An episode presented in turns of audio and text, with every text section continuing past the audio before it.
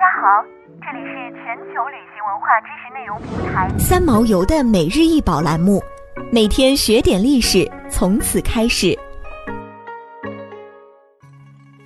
这是龙山文化时期的蛋壳黑陶高柄套杯，高十六点九厘米，口径宽十二厘米，在一九六零年在山东潍坊姚官庄遗址出土，是一种喝酒的器具。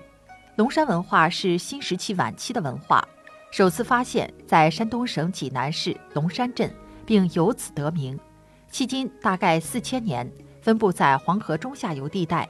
在一九二八年，考古学家吴金鼎发现了程子崖遗址，挖掘了不少和石器、骨器以及带黑色光泽的陶片，这就是黑陶。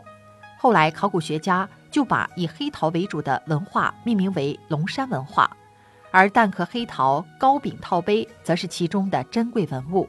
它的表面漆黑光亮，为泥质黑陶，细管形高柄，圈足底座，中部还装饰着六道凹弦纹。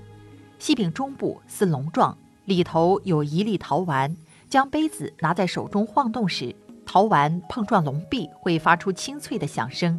杯子站立时，陶丸落定可以稳定杯子重心，设计十分巧妙。由于蛋壳黑陶高柄杯的造型一般都是头重脚轻，生活中难以使用，所以推断为龙山文化时期富贵人家享用的随葬礼器。蛋壳黑陶高柄杯是由大汶口文化晚期的黑陶高柄杯发展而来，陶泥经过了反复淘洗的细泥，陶胎内不见任何杂质，质地细密坚硬，几乎没有渗水。说明当时的制陶工匠对陶土的选择和烧窑技术的掌握均已达到了十分高超的境地，而且经过了长时间的打磨，胎体表面的石英云母、绢云母等反光物质的颗粒顺着一个方向排列，使得器物表面泛着一层淡淡的亮光。